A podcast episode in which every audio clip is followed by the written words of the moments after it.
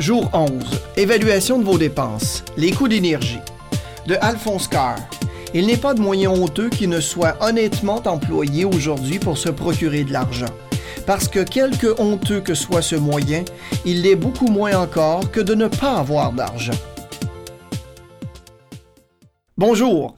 Je suis souvent étonné de constater combien les gens sont extrêmement inefficaces quant à leur façon d'utiliser l'énergie et comment, alors qu'ils croient régler leurs problèmes, ils investissent leurs efforts dans des méthodes dont les résultats sont peu probants. L'utilisation d'ampoules inadéquates en est un exemple. Bref, un peu d'effort et une heure de votre temps peuvent réduire de beaucoup votre utilisation d'énergie à la maison. La première chose à faire est de demander une évaluation gratuite de la part d'Hydro-Québec de vos habitudes de consommation en matière d'énergie. Les informations se trouvent sur le site Internet d'Hydro-Québec. Vous retrouverez aussi les informations à la page du jour 11 de votre cahier. Quelques trucs. Remplacez vos ampoules régulières par des ampoules fluocompactes. Les fluocompacts sont ces ampoules qui ressemblent à des petites spirales et que les gens évitent d'acheter sous prétexte qu'elles sont chères. En vérité, les ampoules chères sont celles qui vous font économiser beaucoup d'argent. Si vous avez 15 ampoules dans votre résidence, on en retrouve beaucoup plus dans bien des maisons et les utiliser en moyenne moins de 4 heures par jour, encore ici des maisons en utiliseront plus, vous pouvez économiser 100 dollars chaque année, incluant le coût de l'ampoule.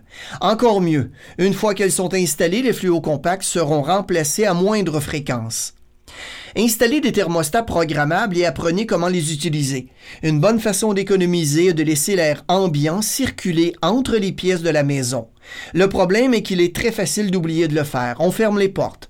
Si vous remplacez vos thermostats par des thermostats programmables et que vous les programmez convenablement, vous pouvez facilement sauver chaque année des centaines de dollars de votre facture d'énergie.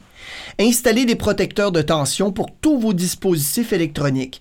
Ceci vous protège non seulement durant un orage, mais ils empêchent vos dispositifs d'être affectés par la présence d'un courant continu. Une petite quantité d'électricité, environ 5 watts, sort continuellement des douilles et peuvent affecter les dispositifs électroniques quand ils sont actionnés. Éteignez votre ordinateur familial. Ceux qui croient que l'ordinateur est énergivore vivent dans le passé.